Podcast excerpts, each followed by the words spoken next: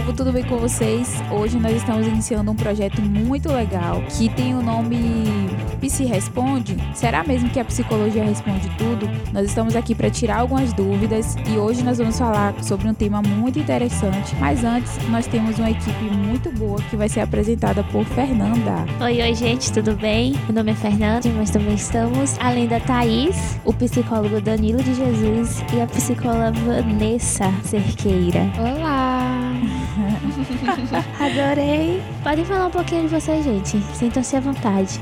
Olá, gente. Eu sou o psicólogo Danilo Jesus, especialista na TCC, que é a terapia cognitiva comportamental. Vou falar um pouquinho dela para a gente entender. A terapia cognitiva comportamental ela trabalha com a modificação de pensamentos. Obviamente, nós temos alguns pensamentos que são distantes e que podem nos trazer alguns sintomas negativos, comportamentos negativos. Então, através da TCC, a gente consegue modificar esses pensamentos. A gente vai falar um pouco mais sobre isso logo mais. Eu sou a Vanessa, também atuo com a TCC como psicóloga clínica e também trabalho como psicóloga institucional, auxiliando pacientes dependentes de substâncias psicoativas dentro da sua recuperação e reinserção social para a sociedade.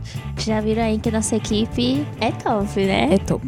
Gente, hoje nós vamos já abrir essa etapa aí falando sobre um tema muito importante que também tem a ver com o Janeiro Branco, que fala sobre saúde mental e a gente vai falar um pouco para vocês sobre a questão da conscientização. Ao longo aí do nosso podcast nós vamos tirar algumas dúvidas, falar o que é a saúde mental, por que que é importante, prevenção, entre outros assuntos.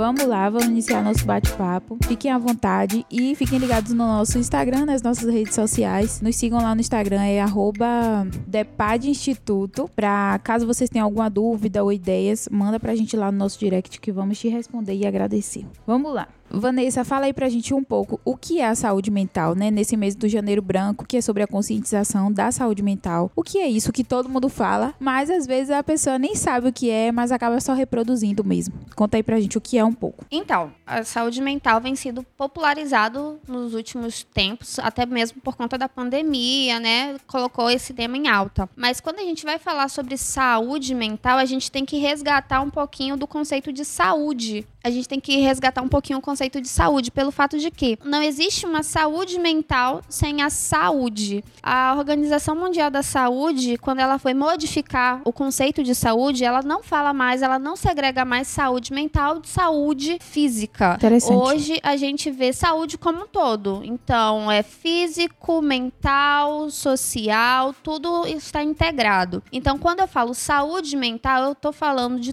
todo o cuidado, toda a ação que eu posso fazer voltado para o bem-estar da minha saúde mental, que também vai interferir, vai desaguar na minha saúde como um todo. É aquela frase, né? Corpo são, mente sã. Massa. Se um tá bem, o outro também vai estar tá bem. Muito bom. Realmente. Mas eu também gostaria de fazer uma pergunta. De que modo a gente pode preservar nossa saúde mental? Boa pergunta. Hoje a gente vê muitas pessoas com cuidados até um pouco exagerados com a saúde física. Então, Meu são Deus, aquelas verdade. pessoas que vão pra academia todos os dias, fazem caminhada, acordam cedo, tem uma rotina muito bem estabelecida. E quando a gente vai falar de saúde mental, o que é que a gente pode fazer para manter essa saúde mental? Então, são ações do dia a dia, não precisa nada de, ó, meu Deus, que grandioso, como ir ao spa, ficar lá sem Queria, preocupações. precisando. Seria muito bom, mas infelizmente no nosso dia a dia a gente não pode parar para ir para esse local deserto onde a gente não conhece ninguém nem nada. Então, o que que a gente pode fazer? Toda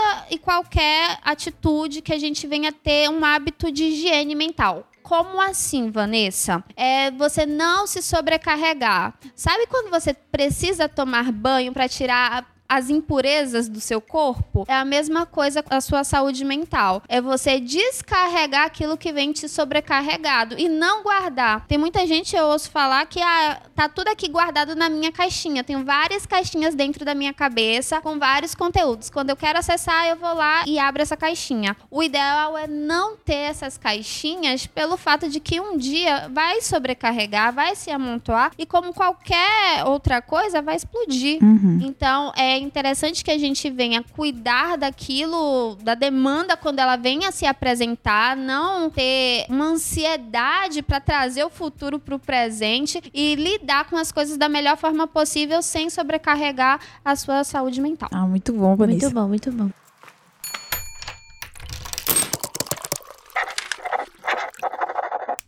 É, gente, e aí? Falem pra gente um pouco sobre a prevenção. Assim, a prevenção realmente é boa porque a prevenção, né, vem antes, ou é melhor cuidar no pós, quando já aconteceu algo relacionado à saúde mental que eu devo me dedicar àquilo. Porque assim, as pessoas falam muito sobre a questão da saúde mental, às vezes a pessoa fala: "Ah, tem que trabalhar a prevenção". Já outras pessoas não sabem nem o que é isso. Então fala pra gente se é importante trabalhar a prevenção ou é melhor cuidar do pós. Existe aquele ditado: prevenir é melhor do que remediar. Quando a gente vem falar sobre transtornos mentais ou agravo de saúde mental, a gente não pode determinar que por conta de uma coisa foi desenvolvido um transtorno, até porque dentro da psicologia a gente trabalha com a multifatoriedade. Várias coisas podem ser fator determinante para ser desenvolvido um transtorno fatores biológicos, sociais, enfim. Mas quando a gente vem falar sobre prevenção, é a gente ter o hábito de cuidar da nossa saúde. É o que eu falei nesse instante. É a gente não sobrecarregar a nossa saúde mental, a nossa mente. Se a gente sabe que a gente pode fazer algo que não vai sobrecarregar, por que não fazer? Por que a gente deixar acumular? Só contribuindo com a fala de Vanessa, quando a gente pensa em prevenção e tratamento, eu costumo falar que a terapia ela é preventiva, mas também tratamento. Exatamente. Então, ah, Danilo, então eu só vou procurar a terapia se eu tiver algum transtorno mental? Não. A gente pode fazer a prevenção. A partir do momento que a gente percebe que alguma coisa não está bem na nossa vida, a gente não precisa esperar que aquilo se agrave para que eu possa buscar uma saúde, né, um profissional para poder tratar da minha saúde, para cuidar da minha saúde. Verdade. Então a terapia ela pode ser preventiva, mas também tratamento. Assim como a gente cuida do nosso corpo, por que não se importar também com a nossa saúde mental? Massa. né? A gente não faz todo ano lá o nosso check-up, não vamos no médico. Bem isso. Por que não, quem sabe, ir no psicólogo para poder ver se os pensamentos estão bem, se a nossa saúde mental está em dias? Tá ok. Por sinal, tem uma galera nova agora, né? 18, 19, 20 anos, que chega no consultório justamente por isso. Ah, qual a sua demanda? O que é que você veio fazer aqui? O que é que te trouxe para terapia? Autoconhecimento.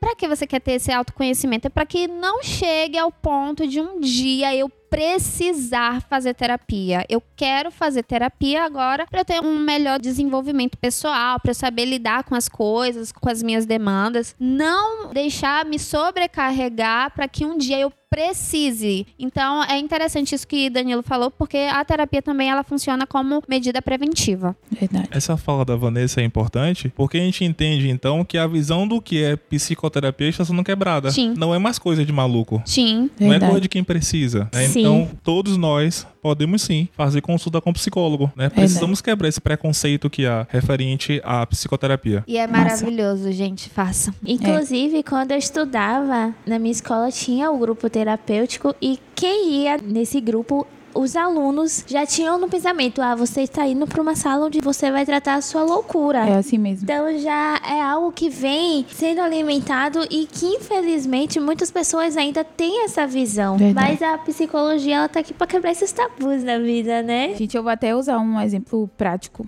e particular. Quando eu decidi iniciar o processo, eu lembro que foi um dia muito doido. Eu acordei de madrugada, tipo assim, morrendo. Falta de ar, um monte de coisa. Eu preciso de terapia. Só que eu já sabia que eu precisava muito ir, porque tinha algumas coisas que estavam fora do lugar, né? E aí, na mesma hora, eu já mandei mensagem para o psicólogo. Tipo assim, eu preciso. Por quê? Porque quando a gente entende que chegou o momento de fazer aquilo, é importante você reconhecer, né? Ser humilde e dizer, não, eu preciso de ajuda. Porque existem muitos tabus relacionados a isso. Chega um momento que a pessoa não quer pedir ajuda simplesmente por achar que tá incomodando ou por achar que isso é sinal de fraqueza, quando na verdade não, é sinal de maturidade quando a gente consegue, né? Dizer assim, ó, por favor, alguém me socorre aqui, né? Porque nem todo mundo consegue. Contribuindo com a fala da Thaís, porque quando a gente pensa no modelo físico, né? Às vezes a gente tá em casa, tá com a gripe, dor de cabeça, opa, é um sinal de que alguma coisa não tá bem. Verdade. Então, se a gente não tá conseguindo dormir direito, se estamos tendo uma série de pensamentos acelerados, pensamentos negativos, também são sinais de que algo não tá bem. Então, esse é o momento que eu preciso sim buscar uma ajuda profissional.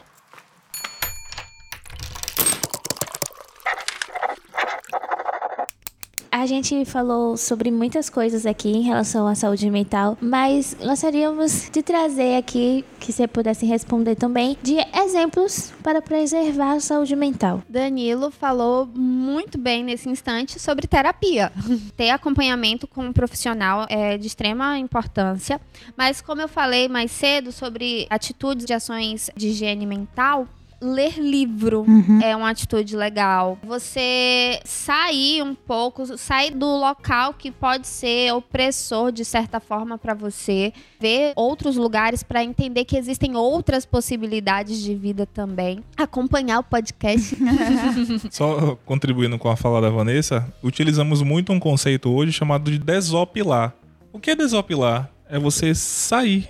Como a gente fala aqui Verdade. no Bom Baianês, esfriar a mente. É mesmo. Sim. Sair para poder passear, né? Ter Exato, bons verdade, vínculos, é né? mesmo. Sair para poder passear, andar de bicicleta, fazer uma atividade física. Quando você cuida do seu corpo, automaticamente você também está cuidando da sua saúde mental. É. Se seu corpo tá bem, né? É mesmo. Sua mente também está bem. Tem um momento só pra você, É. né? Sem Perfeito. falar que quando a gente vem falar sobre transtornos mentais, é totalmente, é altamente recomendável que o paciente procure uma atividade física para ele fazer, para que assim ele possa eh, sair daquele local, desopilar e ver, descarregar as energias, podemos dizer assim. E também, às vezes, a pessoa nem sabe o que ela gosta de fazer. E isso é incrível. Tem gente que vive, por exemplo, pro trabalho. Aí trabalha, trabalha, trabalha, mas não consegue nem identificar algo que seja de importância pra ela individualmente. E aí eu acho que isso é uma das coisas que até as pessoas aprendem no momento em que vai pra um acompanhamento com o profissional, né? Porque entende a importância de fazer isso. Só contribuindo mais uma vez com a fala da Thaís, ter uma rotina é importante. Sim. Ajuda na saúde mental. É. né? Fazer coisas que você gosta e também saber seus limites. Isso. Se eu sei que estar em Essa é determinado palavra. lugar não é bom pra mim estar com determinadas pessoas, não vai ser bom pra mim, por que, que eu vou estar lá? Sim. Ultrapassar o meu limite. Uhum. Uma frase que eu sempre utilizo com os meus pacientes é ser gentil consigo. Verdade. Muitas das vezes nós utilizamos a nossa voz de autocompaixão com o próximo, mas com a gente não. É. Utilizamos a voz de autocrítica. Sim. Então essa é uma boa dica. Ser gentil com nós, né? Com a gente. Uma Verdade. outra coisa que eu falo bastante também com os meus pacientes, Danilo, é se ouvir. Se Sim. escute, se compreenda, entenda de fato quais são as suas limitações, o que você almeja, quais são os seus anseios, porque às vezes ficamos tão perdidos dentro dessa vida, dessa rotina agitada, que a gente nem sabe o que quer. É. Às vezes o paciente chega, ah, não, eu tô com vazio. Tá, vazio do quê? Se nem você sabe aonde está sendo esse vazio. Se é na sua vida amorosa, social, no trabalho, na família. Então é interessante que você venha se escutar, você venha se compreender. Porque é uma forma de você compreender aonde está a falta. Tem um tempo só pra si, né? Porque hoje a gente é cercado por muitas coisas. No trabalho a gente tá cercado por uma quantidade de pessoas. Em casa, muitas vezes não moramos sozinhos, né? Tem gente que mora com a O gente. gato, cachorro, elefante, todo mundo. Exatamente, todo mundo fala ao mesmo tempo e a sua própria voz muitas vezes acaba se encolhendo no meio daquela multidão. Então é importante a gente ter o nosso momento. O Danilo tava falando sobre sair, né? Vai andar de bicicleta, caminhar um pouco, conhecer lugares diferentes, mas também que seja você. Você poder conhecer os seus próprios gostos, isso é bem importante. Eu acho que também algo assim pra gente fechar, né? Que acontece é porque as pessoas, de modo geral, elas acham que sair é tipo assim, vou sair, vou gastar dinheiro. É, Sim, verdade. Não, não necessariamente. Se você sair da sua casa, aquele ambiente ali que pra você talvez seja o seu ambiente de trabalho, o seu ambiente de estresse, o seu ambiente de tanta coisa, você precisa só sair um pouco dele. Mesmo que você vá naquela pracinha que tem na sua rua, mesmo que você vá fazer uma caminhada de 20 minutos em direção a, sei lá, uma padaria ou algo assim, isso já é um momento só seu, né? E- Exatamente. não necessariamente você precisa pagar um Uber, pegar um ônibus, pagar um transporte público. Não é isso. O importante é você estar bem com você. Né? Se você achar por bem chamar uma outra pessoa, massa. Mas saber ficar Sozinho, sozinho aproveitar é sua muito solitude. importante. É, solitude não é solidão, viu, galera? Eu posso até contribuir com uma experiência própria, né? Eu moro muito perto da praia. Muito chique ela, viu?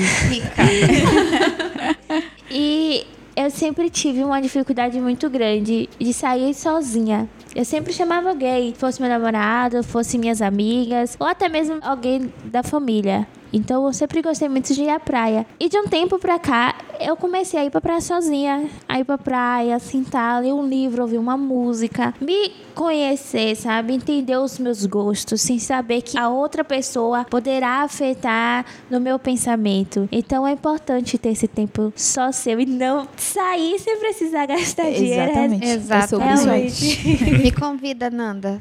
vamos, vamos marcar uma praia. É isso aí, né, galera? Vamos bora lá economizar, se divertir, amadurecer, crescer e fazer terapia. Com certeza. Por favor. Temos muita coisa aí pra fazer. Esse podcast foi sobre saúde mental e até a próxima.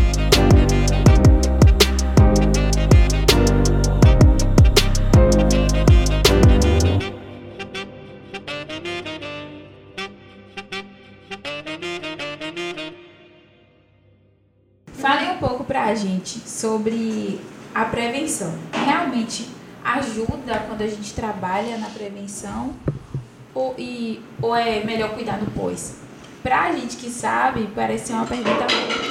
Obrigada, viu, Tony? Eu tava esperando aqui. Coloca no making up. É.